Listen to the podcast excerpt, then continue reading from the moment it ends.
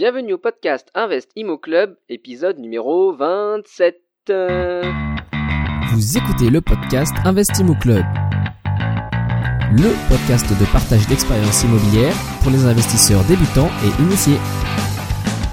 Si vous cherchez à apprendre les astuces et les stratégies pour bâtir votre patrimoine, mais aussi les erreurs à ne pas faire, vous êtes au bon endroit. Restez en ligne et n'oubliez pas de visiter investimoclub.com, votre source d'inspiration en ligne pour investir dans l'immobilier. Bonjour et merci d'être à l'écoute. Je suis Bruno, votre accompagnateur pour cette émission unique dédiée à l'investissement immobilier. On parle souvent des gens qui ont commencé à investir jeunes dans ce podcast. Effectivement, plus on investit jeune, plus l'accumulation des richesses sera important.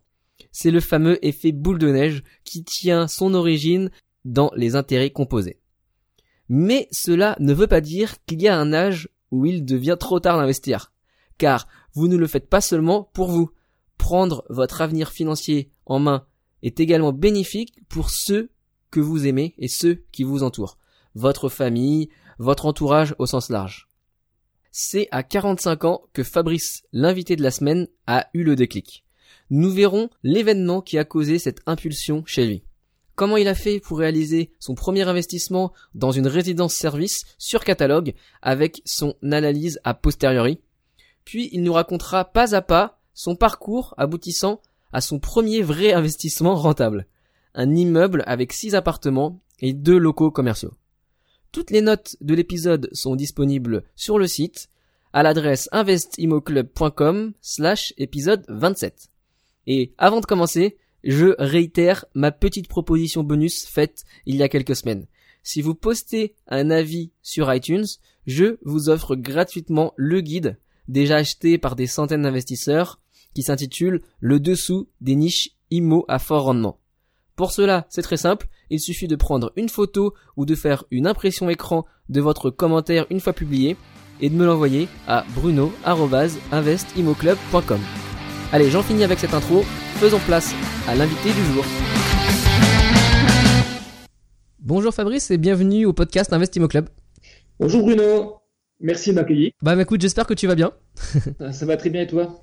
Bah oui, écoute, euh, très bien. Je suis ravi de pouvoir euh, euh, partager, écouter ton histoire euh, pendant cet épisode. Bah alors justement, pour satisfaire un, un petit peu la curiosité des, des auditeurs et puis les remettre dans le contexte, est-ce que tu pourrais nous aider un peu à situer l'action, puis nous dire qui tu es et bah rapidement ton, ton background? Donc moi c'est Fabrice, j'ai 49 ans. Je suis donc responsable d'un dépôt où on distribue du poêle à bois accumulation et des fours à pizza pour les particuliers et pour les professionnels. Ok, d'accord, nickel. Et donc, euh, dans quelle euh, région vis-tu et où investis-tu? Alors j'habite dans les Vosges, dans l'est de la France, dans un petit village. Je, je me suis mis à investir euh, depuis 2013. Ok, depuis 2013. Alors, euh, raconte-nous, c'est la raison euh, qui t'a poussé à investir donc en 2013. Et puis, qu'est-ce que c'est que ce premier investissement?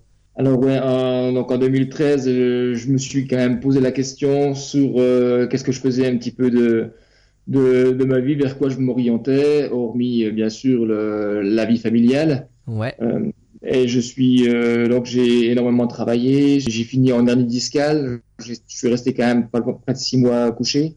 J'ai eu pas mal d'interrogations sur mon, mon état de santé, sur comment ça allait se dérouler par la suite.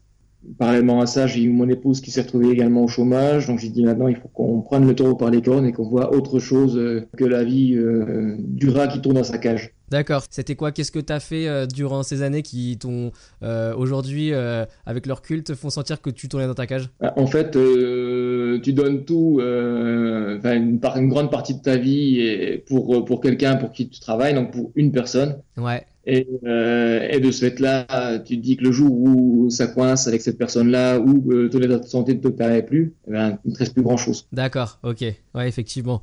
Du coup, ce premier investissement, alors, c'était, quoi? Premier investissement, donc j'ai fait venir des gestionnaires de patrimoine tout simplement hein, pour essayer de d'orienter euh, une, une épargne de, de sécurité. Ouais. Et puis euh, j'étais euh, assez rapidement orienté vers quelque chose qui ressemblait à de l'immobilier, mais euh, dans lequel c'était de la gestion euh, all inclusive, on va dire. Ouais, c'est-à-dire résidence-service, c'est ça? Résidence de service, voilà. Donc j'avais le choix entre résidence euh, euh, de services professionnels, étudiantes ou alors carrément tourisme. Ok. Et finalement, le tourisme, ça me plaisait pas trop mal parce que finalement, je me dis que on est quand même euh, tous amenés un petit peu à, à rêver, un petit peu de, de, de ficher le temps un petit peu de sa vie et puis d'avoir un petit peu d'aller vers le soleil et puis euh, bon, ça, ça me plaisait pas trop mal quoi. Ok. Et je suis parti là-dessus. Et quand tu disais à, à, ce, à ces gestionnaires de patrimoine euh, l'objectif que tu souhaiterais euh, réaliser avec cet investissement, c'était c'était quoi? C'était je sais pas. C'était quels étaient tes objectifs concrètement? L'objectif, c'était d'avoir quelque chose à soi euh, autre que sa résidence principale. D'accord. Dans une fois que ce serait payé, c'est ça? Voilà, oui, oui, oui, voilà, investir dans, dans, dans, dans du, dans du dur, quoi, dans quelque chose de physique. Ok. Parce que avant ça, ton ton épargne que tu avais, elle était répartie comment en fait Dans quel type de produit? C'est de l'épargne classique, assurance vie, euh, rien de bien concret. Ouais, c'est-à-dire rien de bien concret parce que c'est quand même concret, c'est quand même de l'argent euh, euh, que tu possèdes. Voilà, il y avait une petite épargne à la base, mais cette épargne-là, euh, une fois qu'elle est croquée, elle n'existe plus. Tu voulais vraiment mettre cette épargne euh, sur euh, un produit qui, bah, en fait, tu voulais faire plus travailler, mieux travailler l'argent que tu avais, c'est ça? Voilà, donc en fait, c'est pas, c'était pas faire travailler l'épargne, c'était vraiment investir dans quelque chose pour posséder quelque chose. Donc, euh, je savais pas trop vers quoi me diriger. Ok. Et puis donc, euh, j'ai fait venir plusieurs euh, conseillers en gestion de patrimoine, et puis j'ai fait mon choix euh, sur justement cette résidence de service, voilà, sur la, les pieds sur la plage. D'accord. Ok, donc toi, tu es dans l'est de la France, donc ce bien-là, il est loin de chez toi parce que près de chez toi, il n'y a pas de plage, je pense. Tout à fait, oui, c'est ça. Et du coup, Il est au soleil, c'est ça- il est su- très touristique. D'accord. Et ça t'a coûté combien? Et puis euh, au final, euh, comment te l'a vendu euh, la personne? Enfin, du coup, toi, t'étais déjà convaincu que tu devais acheter un bien euh, immobilier, donc il a pas dû forcément euh, euh, trop te convaincre. Néanmoins, il a dû te donner quelques arguments euh, qui t'ont fait pencher plus pour son produit que pour un autre. Voilà, euh, c'était vraiment, c'était une, soit une SCPI ou soit du physique, et j'ai préféré le, le- le physique. Donc il me l'avait vendu avec une rentabilité de 5,5%. Ouais. Et par la suite, euh, quand on additionne les chiffres et quand on regarde vraiment la totalité de la- l'opération, les 5%, c'est vraiment du pipeau, quoi. D'accord. Ok. Parce que 5% brut, alors ça veut dire euh, les, euh, les loyers moins, bah moins quoi d'ailleurs? Rien, Moins rien du tout, c'est ça quand il dit loyer brut, divisé par euh, l'achat total?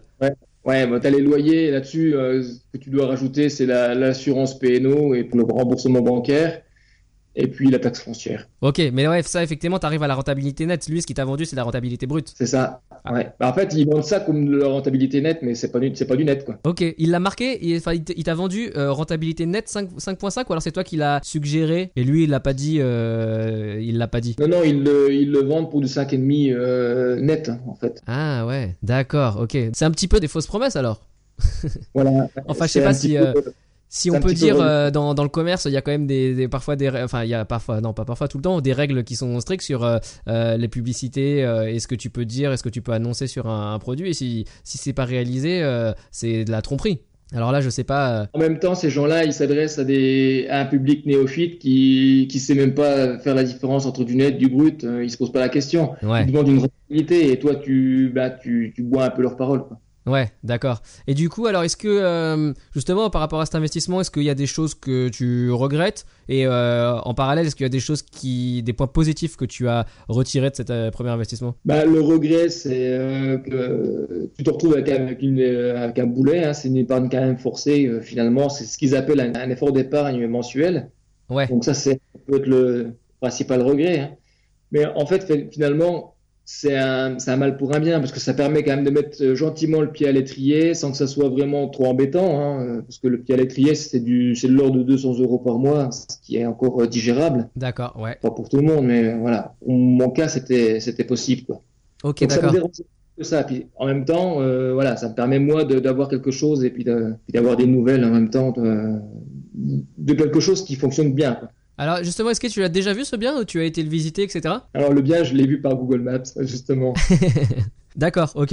Et euh, dans la réalité, euh, aujourd'hui, tu as des, je sais pas, des, des rapports de la part du, de- du gérant euh, du bien qui, avec des photos à jour, etc. Tu sais à quoi ressemble ton bien aujourd'hui en, en vrai, te- de façon certaine ou alors ça reste toujours un fantasme, un, mirage pour toi dans, la tête. Pas un mirage, mais virtuellement, quoi. Non, le, camping dans lequel se trouve le bien est en excellente santé. Ça fonctionne très bien. C'est en plein développement. On est sur un terrain qui fait une quinzaine d'hectares. Donc là, on est sur euh, six terrains de tennis. Il est vraiment sur une plage privée. Il y a les commerces qui sont dessus et c'est en perpétuel euh, agrandissement. D'accord, ok. C'est un type euh, mobilhome ou quelque chose comme ça? Non, c'est une demi-maison en fait. Ok, sur un terrain de camping? C'est ça, oui. Il y, a deux phases. En fait, c'est euh, l'entreprise qui a racheté ça, c'est sur une entreprise familiale euh, et ils ont euh, ils ont utilisé leur force de frappe justement pour développer encore un petit peu plus le, le, système. D'accord. Comment ça s'appelle? Parce que je crois avoir déjà vu ça, des, des, une entreprise qui rachète des campings et puis qui dessus les valorise en mettant des biens ouais semi semi construits construits voilà un peu plus haut que que le mobilhome, enfin même plus haut que le mobilhome et qui propose ses produits pour des investisseurs. Voilà. à la base c'était c'est Village Center hein, qui l'a vendu. Village Center. Ok, d'accord. Ok, bah c'est euh, c'est intéressant. Mais alors du coup, suite à ce premier investissement, donc c'était en 2013 ça? C'est ça. Donc rapidement, c'était quoi? C'était 110 000 euros d'achat, c'est ça que tu me disais? 110 000 euros d'achat, voilà, 5 000 euros euh, de rentrée locative annuelle. Ok, et donc tu dois mettre 200 euros de ta poche euh, chaque mois? C'est ça. Et donc suite à ça, tu as décidé de faire un, un autre investissement. Alors toujours dans le même type de bien? Alors suite à ça, bon, donc là, là l'investissement là, je l'ai fait sur 10 ans. Et euh, moi, je me suis, je me suis aperçu qu'il fallait euh, effectivement se former. On pouvait, enfin, ça s'apprend pas quoi. il faut vraiment, euh, on beau avoir le pied à l'étrier, euh, les bêtises en, en, immobilier sont rapidement euh, fatales. Donc, il faut déjà avoir un, un mental pour être prêt pour ça. Bon, et puis il faut énormément. Mais comment, comment tu t'es dit, enfin, pourquoi, pourquoi, pourquoi cet premier investissement, c'était une erreur en fait? Pourquoi tu as ressenti ça? Puisque en fait, tu, de, psychologiquement, mentalement, tu t'es dit, ok, euh, je veux faire euh, un autre type d'investissement. Bon alors pour euh, pour pas trop dévoiler, mais ton investissement suivant, c'est un immeuble que tu vas gérer tout seul. Donc comment tu et pourquoi tu as passé d'un bien clé en main à un bien un immeuble? Qu'est-ce qui t'a fait prendre conscience que bah tu voulais faire autre chose et tu voulais investir dans d'autres types de un, autre type de bien complètement quoi. Alors le bien clé en main c'est parfait quand on veut euh, pas avoir à s'en soucier mais on est vite limité parce que le banquier lui euh, il sera plus ton ami à un moment donné parce que en fait que tu achètes une dette donc tu as tu investis de ton épargne tous les mois. Ouais. C'est pas pérenne dans le temps. Voilà, si tu veux faire un autre investissement, peut-être que ta capacité financière elle va pouvoir encore assumer mais euh, on sera vite limité. D'accord on contrôle rien, on gère rien. Donc là, effectivement, c'est pratique parce qu'il n'y a, rien à s'occuper. Mais euh, du coup, euh, la rentabilité, elle n'est pas pour l'investisseur, elle est pour euh, le gestionnaire en fait. Ouais, c'est vrai. Et du coup, et juste ce premier bien en résidence vacances que tu avais acheté, tu l'avais financé par ta banque en totalité? Et oui, il y a eu un petit peu un, petit apport aussi. D'accord. Euh, voilà, chose que je ne savais pas non plus. Euh, voilà, il m'a demandé un apport, je lui ai donné un apport. D'accord. Et, à ce moment-là, tu étais euh, dans cette situation où où tu avais arrêt maladie et ta femme était bah, avait perdu son travail aussi? voilà, c'est ça. Ok. Et le, banquier a quand même été bah, vous a suivi? Oui. En, fait, quand son propre banquier s'adresse à, vous, il a déjà tout l'historique, il connaît déjà comment vous fonctionnez. Bah, pour moi, c'était un super atout. Quoi. D'accord. J'aurais pas eu qui est là, j'aurais pas, euh, ben, lui, il m'aurait pas, il aurait pas cru à mon projet, euh, je l'aurais pas eu. D'accord, ok. Mais euh, pourtant, ouais, c'est vrai que hum, c'est vrai que l'historique c'est super important, mais euh, là il y avait aussi le, la projection future, justement le fait que peut-être tu sois en arrêt maladie assez longtemps, etc. Il a, il a jamais considéré ça comme une menace ou comme un risque pour octroyer un prêt? Alors je sais parce que tu vois aussi euh, euh, avec euh, t'avais quel âge? T'avais 45 ans à l'époque. voilà, certaines personnes qui nous écoutent avec un âge plus avancé se disent bah les banques elles prêtent plus, surtout si on a des problèmes de santé, etc. Ouais, non, moi ça m'a pas freiné du tout. En, fait, le projet il était il était relativement simple. Euh, ça fonctionnait quand même relativement bien. Il n'y avait pas une grosse épargne euh, à mettre au bout. Ok. Euh, voilà, donc là, celui-là, il est bien passé. Ok, donc 2015, tu te mets à rechercher un immeuble de rapport du coup. Voilà, Noël 2014, début 2015, je recherche, je suis en phase de recherche et, et là, c'était vraiment quelque chose d'indépendant. Donc, euh, il n'y a pas le choix. hein. C'est soit une maison, soit un immeuble. Euh, bon, bah, la, la Indépendant, maison, c'est ça veut dire, tu veux dire pas de copropriété, c'est ça? Ouais, voilà, c'est ça. Pas de pro- pro- ouais. Ok, c'était une volonté particulière? Parce que tu as eu euh, des points euh, difficiles ou des anecdotes pas faciles euh, avec euh, des copropriétés par avant Non, non, non, j'ai jamais eu affaire aux copropriétés. Simplement, euh, je voulais euh, vraiment maîtriser l'ensemble de l'opération. D'accord. Donc ouais, tout ça tout, et tout- toutes, ces, euh, toutes ces nouvelles données tous ces nouveaux critères que tu, euh, que tu as mis et que tu as pris en compte pour ce nouvel investissement, tu les as trouvés et tu tu t'es formé dessus en fait, c'est ça? Tu les as eus grâce à des formations? Que tu as fait euh, par toi par toi-même gratuitement ou peut-être en payant aussi sur internet Voilà, oui, j'ai quand même acheté une formation sur l'immobilier hein, pour, Ouais. euh, pour en connaître un petit peu plus, euh, notamment un petit peu les secrets euh, avec les notaires, avec les banquiers, savoir comment présenter un dossier, quelque chose. Parce que là, on était sur euh, beaucoup plus euh, des, des sommes beaucoup plus importantes. D'accord. T'avais quoi comme euh, idée en tête de budget pour faire cet investissement dans un immeuble de rapport? J'avais aucune idée de budget parce que c'était mon premier mon premier bien. Ok. Donc moi, les visites, les visites, en fait, elles ont été formatrices pour moi dans le sens où on voit déjà les- le prix du marché. Ouais. Après, il y a quand même pas mal de, de- de choses où on peut connaître le réel prix du marché, savoir ce qu'on peut acheter et ce qu'on peut vendre, et quelle est la valeur des, des biens à peu près? Et puis bon, moi connaissant bien ma ville, euh, je savais que j'avais deux rues dans lesquelles il fallait que j'investisse, donc je cherchais dans ces deux rues-là. D'accord, ok. Mais c'est vrai que tu pouvais te dire, euh, j'investis dans un euh, petit immeuble ou une petite maison qui fait euh, deux apparts, trois apparts maximum, euh, on va dire euh, 100 mètres carrés au total, ou alors dans plus gros. Et finalement, t'as fait plus gros d'ailleurs. Ben voilà, en, en fait, moi j'ai pris plus gros un petit peu par, euh, par obligation parce que je voulais euh, avoir un résultat. Et euh, je me suis aperçu que euh, ré- rénover un immeuble avec trois appartements, c'était plus difficile qu'un immeuble avec euh, huit, par exemple. D'accord, ok. Comment t'as fait pour, euh, pour chercher dans ces, dans ces trois rues justement? Ah ben, j'y suis allé voir les agents immobiliers, hein, puis j'ai regardé les petites annonces, et puis finalement les agents immobiliers, ils apportent quand même leur petit plus dans Ouais. le conseil. Le Par- prendre, euh, Par exemple? Entre conseil, hein, parce que en fait, ils y vont pour eux. hein. Eux, ce qu'ils voient, c'est leur, c'est le monde d'un immeuble, peu importe si ça, si ça va coller ou si ça va pas coller, mais ce que eux, ce qu'ils veulent, c'est monde d'un immeuble. Ouais, bien Moi, sûr. ce que je voulais, rénover et puis que ça pour, pour pouvoir euh, vérifier hein, par rapport à la formation que j'avais faite si on pouvait effectivement investir à 110%. D'accord, ok. Et quand tu dis euh, le petit euh, plus que les agents peuvent apporter, moi aussi je suis, je suis d'accord avec, ce- avec ça, mais concrètement, toi, il y a eu quelque chose qui te vient en tête là, qui abonde sur bah, le côté c'est bien d'avoir un agent? Mais ça permet aussi de, de, de savoir quel est, quel est l'état d'esprit du vendeur.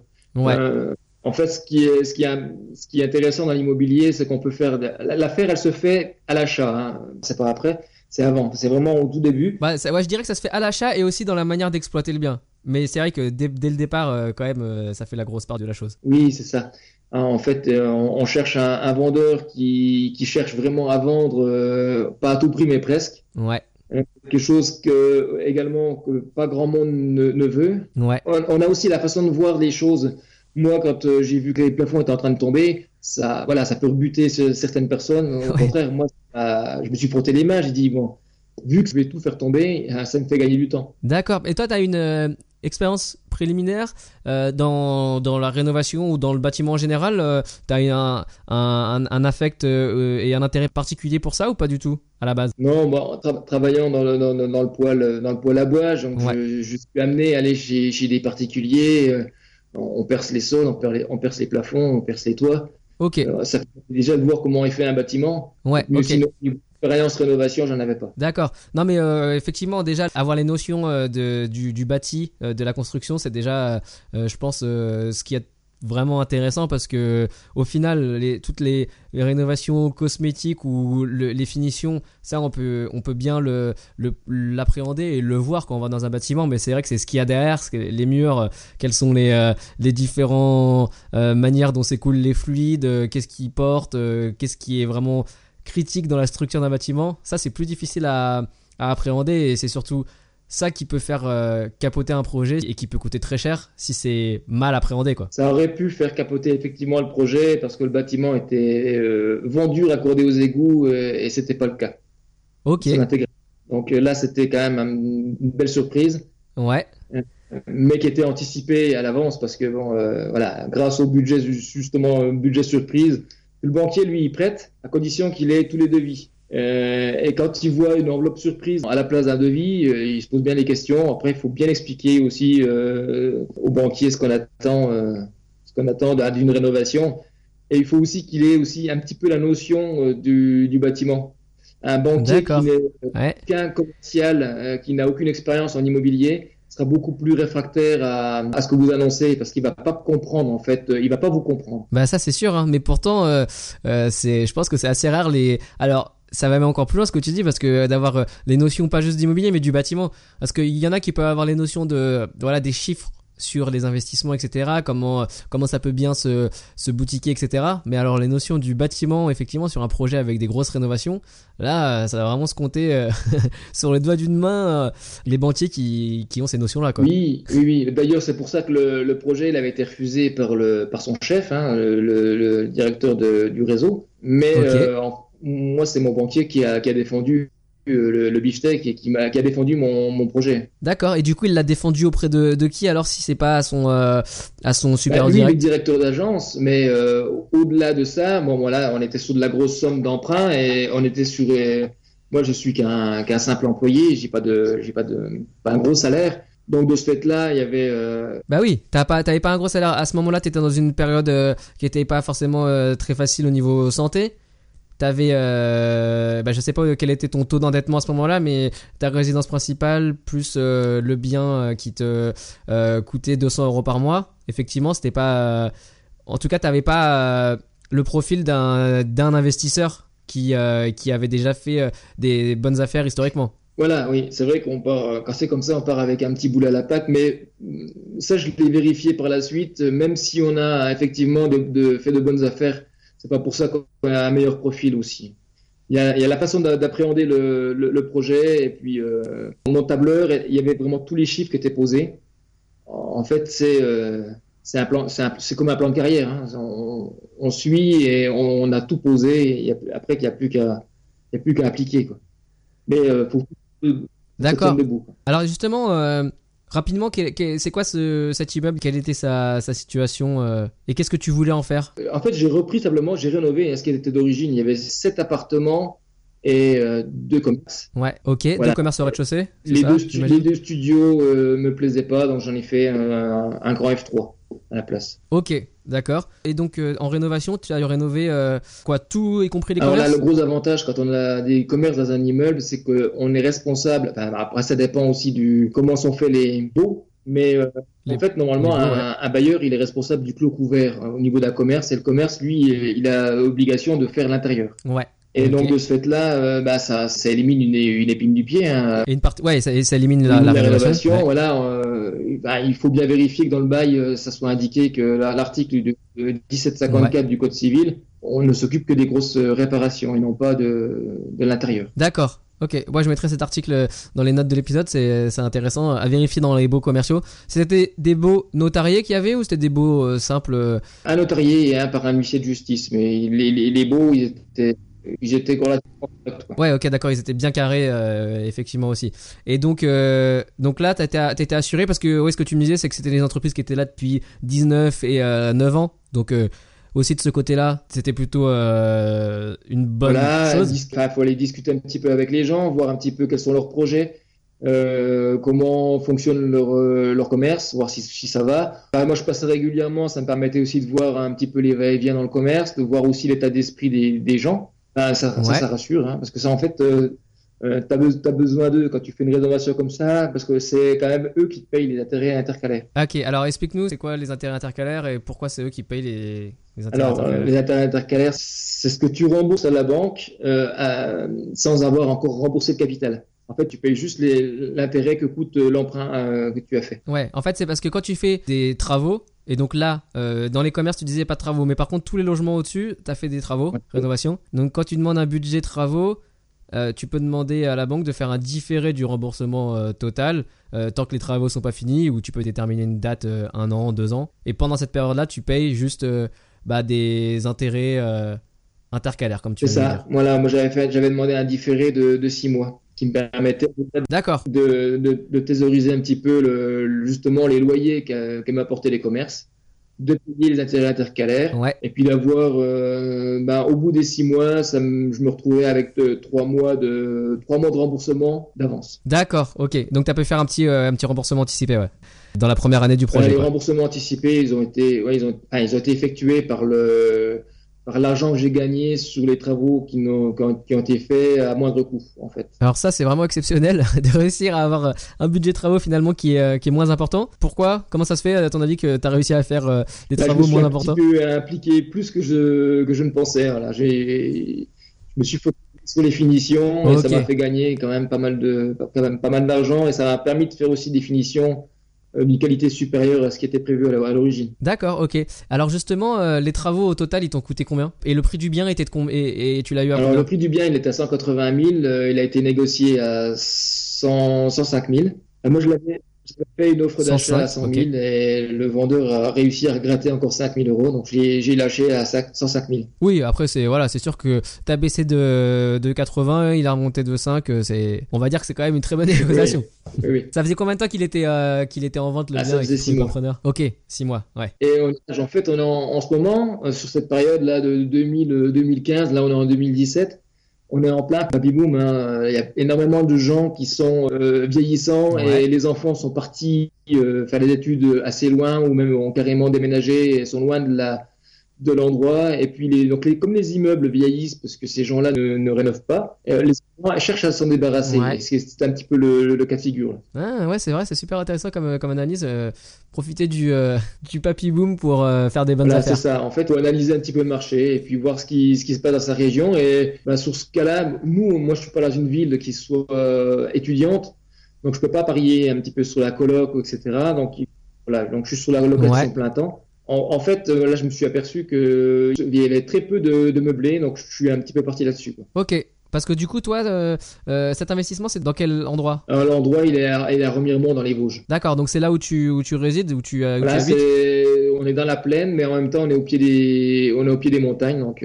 Et cette ville, c'est combien d'habitants pour un petit peu donner un aperçu aux auditeurs qui connaisseraient pas la région? D'ailleurs, qu'on invite à aller voir. hein. J'ai que 8000 habitants. Ok, d'accord. Et donc, avec la location meublée, tu euh, trouves quel type de locataire aujourd'hui dans Alors les locataires, ça va être les, les, les jeunes qui veulent, euh, qui n'ont pas de meubles, qui veulent, euh, qui veulent démarrer dans la vie. Voilà, Ok. C'est des jeunes de la région ou qui sont parachutés. En ce moment, j'ai un, j'ai un stagiaire là qui est, qui a, qui a déjà une autre résidence principale et qui lui euh, est obligé d'avoir un, un deuxième appartement. Euh, c'est des, Ouais. c'est des commerciaux en itinérance. Donc ils sont là, mais ils sont responsables de secteur ou responsables national, donc ils ont besoin d'avoir un pied à terre. Alors là, euh, effectivement, alors, les entreprises sont sur Épinal ou Nancy et voilà, ils veulent, euh, ils veulent avoir un pied à terre et justement, bon, les, les, les Vosges ou les, les montagnes vosgiennes euh, attirent, euh, voilà, ça, certaines, certaines personnes, quoi. Non mais c'est bien du coup t'as- comme tu as dit euh, il y avait il manquait du meublé et du coup tu fais du meublé et tu réponds à une demande euh, qui n'est pas euh, forcément euh,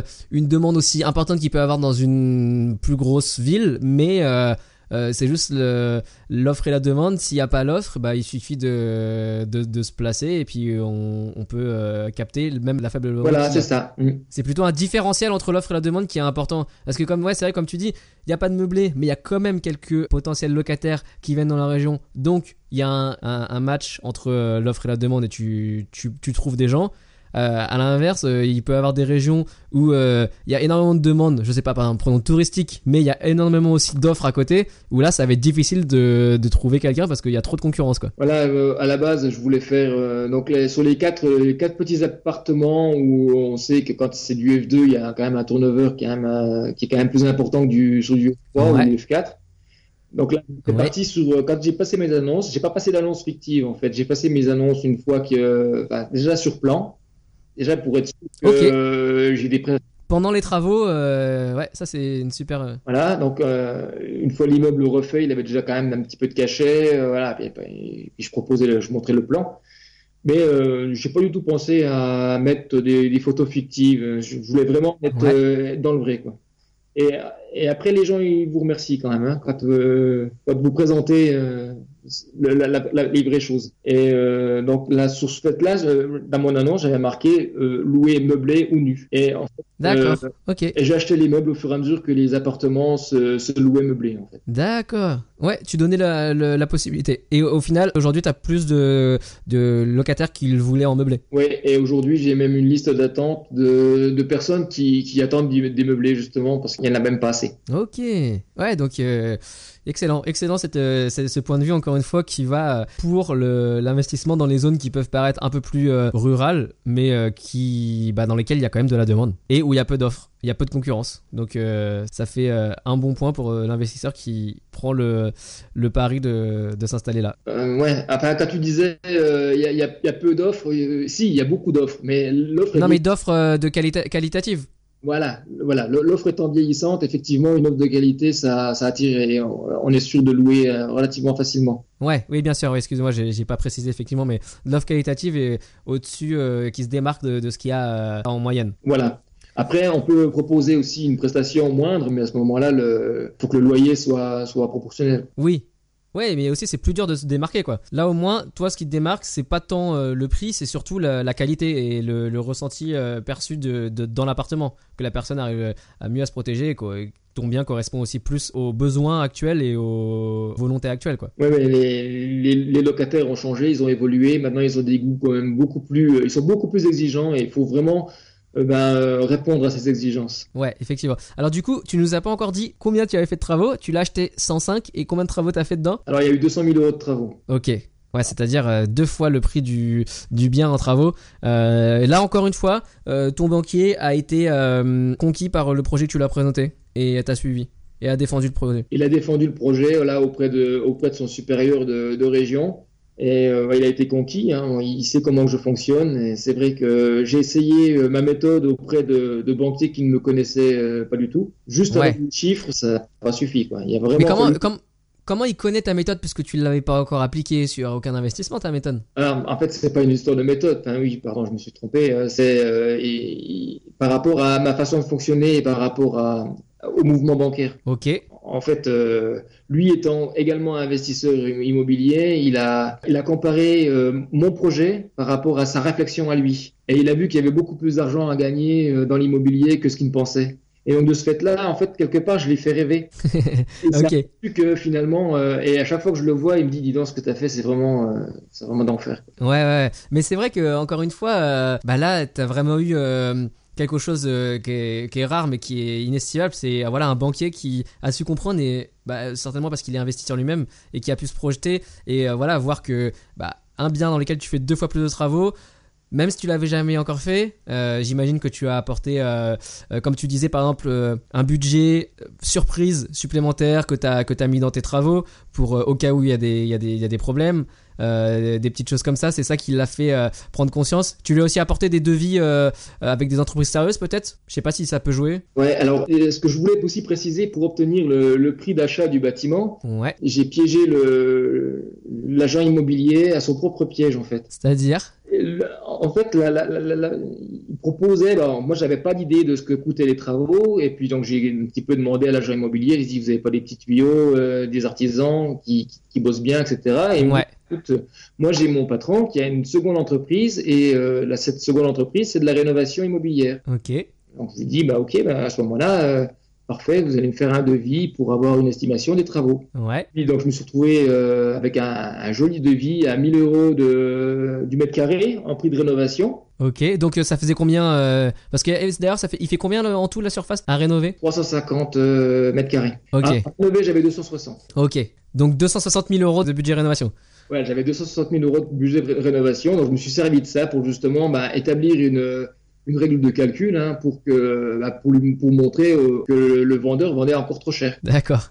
bah, effectivement, si tu, si tu partais du prix à 180, bon bah il y a 260 000, donc euh, on va retrancher 260 à 180. donc en fait, c'est lui qui va me donner de l'argent. C'était à peu près ça, ouais.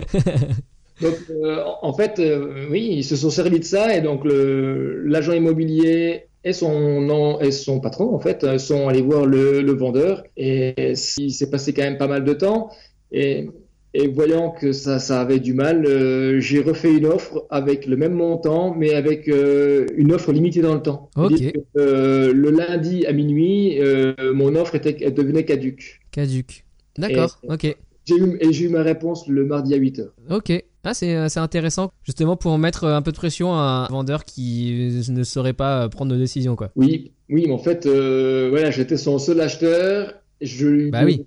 voilà, j'étais, j'étais dur avec lui, mais au moins il avait un acheteur. Ouais, ouais, ok. Et alors, euh, bon, du coup, euh, en combinant ces chiffres-là, euh, 200 000 euros de travaux, 105 000 euros d'achat, plus euh, les frais, etc., tu, 350 000 euros, c'est ça le- l'enveloppe totale. Euh, tu me disais 3700 euros aujourd'hui de loyer sur ce, sur ce bien-là. C'est euh, vraiment euh, quelque chose de, avec une très bonne rentabilité que tu as réussi à faire. Voilà, mais même par rapport aux chiffres que j'avais donnés au banquier, au niveau de la rentabilité, je suis même au-delà des 3700 euros. Donc, j'ai concrétisé quelque chose vis-à-vis de lui. Et il me dit, Ouais. si tu veux re- re- re-emprunter, il n'y a aucun souci, je te suis. Ok, d'accord. Ok. Et alors, juste, il y avait un point justement sur les travaux dont tu m'as parlé, c'est que tu as refait euh, dans cette enveloppe de travaux le toit et la façade. Le, le bâtiment, il y a une partie qui est mitoyen.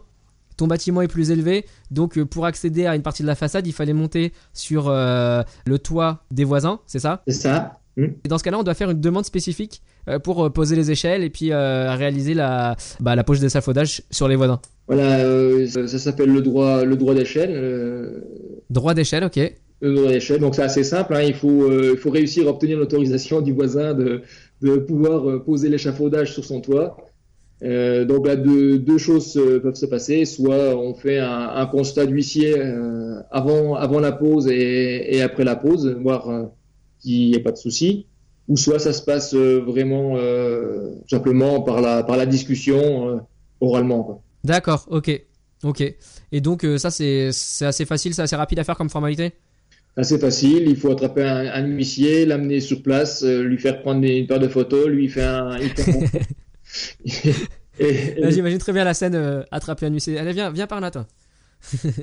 ok.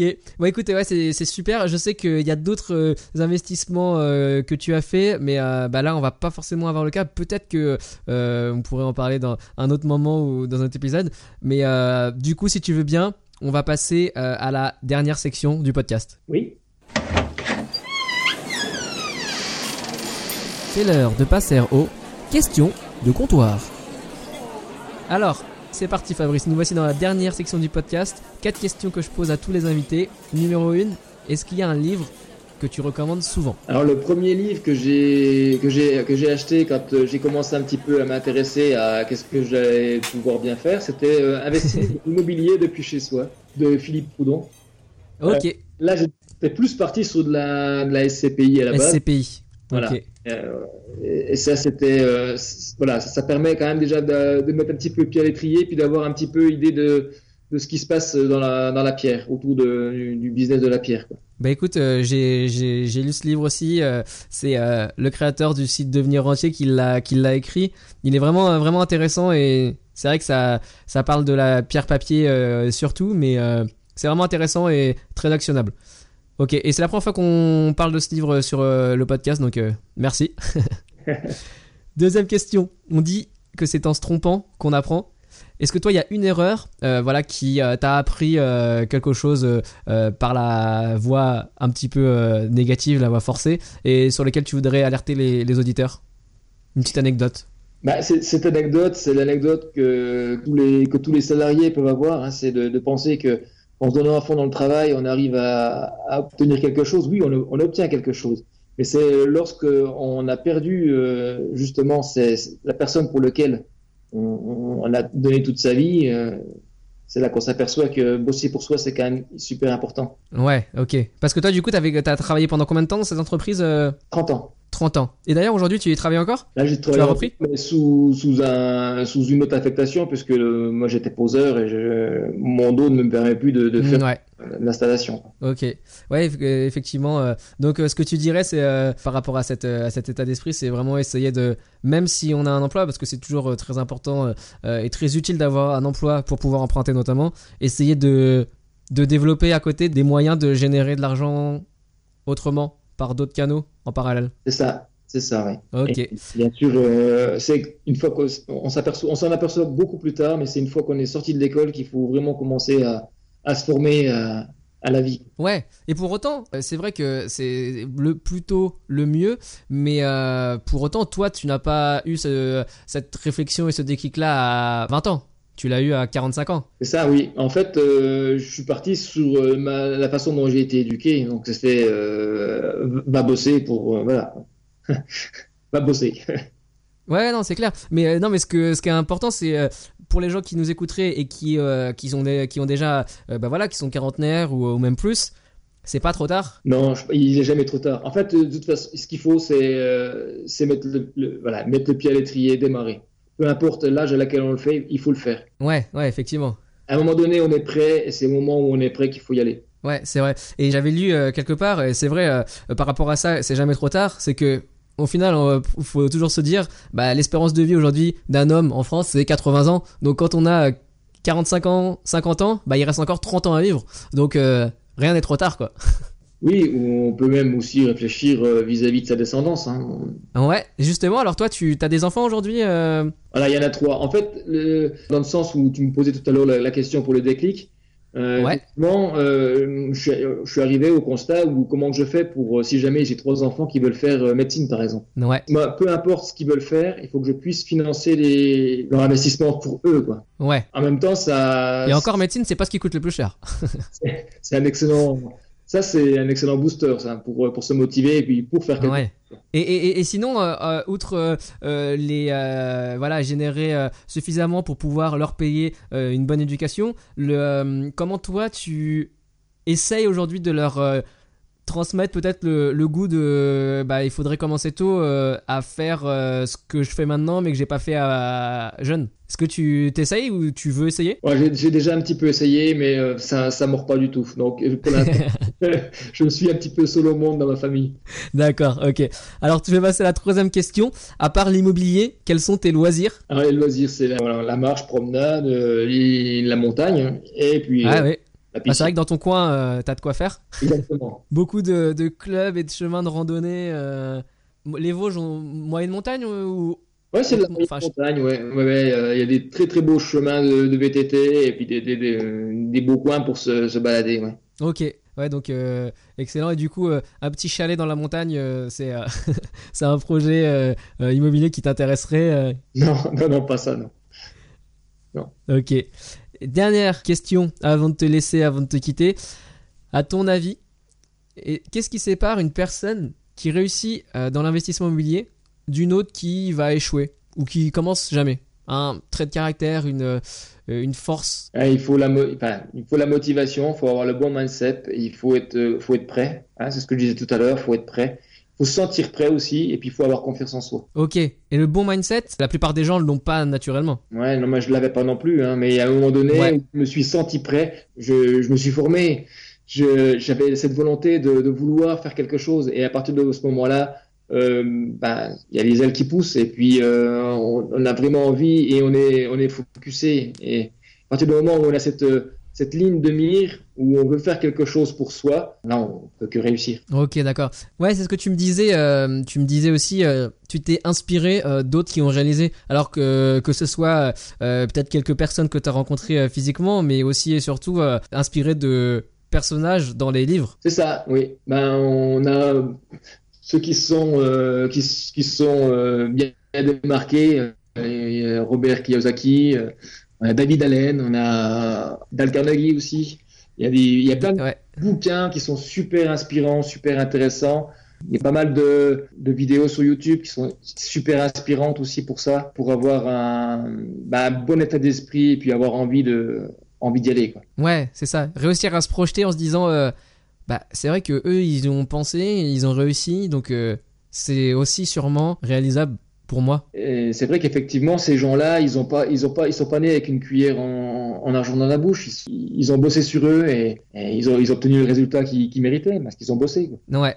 Ok, bah super. Merci, merci pour euh, pour ça, merci pour euh, pour ton temps. Et puis euh, bah comme l'a dit ton banquier aussi, vraiment bravo pour pour ce projet où T'es passé d'un investissement euh, totalement clé en main à un immeuble avec 6 euh, appartements et deux locaux commerciaux. C'est chapeau. Merci. Je te souhaite bah, beaucoup de, de chance et de positif pour tes prochains investissements. on n'a pas eu le temps d'en parler, mais peut-être qu'on le fera dans une autre occasion. Avec plaisir. Et puis je te remercie encore Fabrice et puis je te dis à très bientôt. À très bientôt Bruno et bonne journée à toi également. Merci. Merci. Au revoir.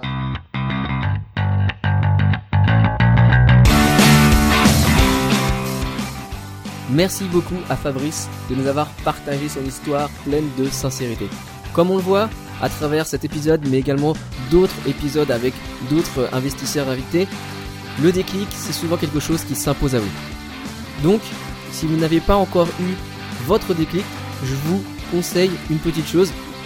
Essayez vraiment de vous projeter en vous identifiant à quelqu'un qui a déjà réussi. Car c'est dans ces moments que l'on se dit pourquoi pas moi? Par exemple, lisez des livres, lisez des autobiographies, rencontrez des gens, essayez d'inviter des investisseurs autour de chez vous qui ont réussi et demandez-leur comment ils ont fait, comment ils ont commencé.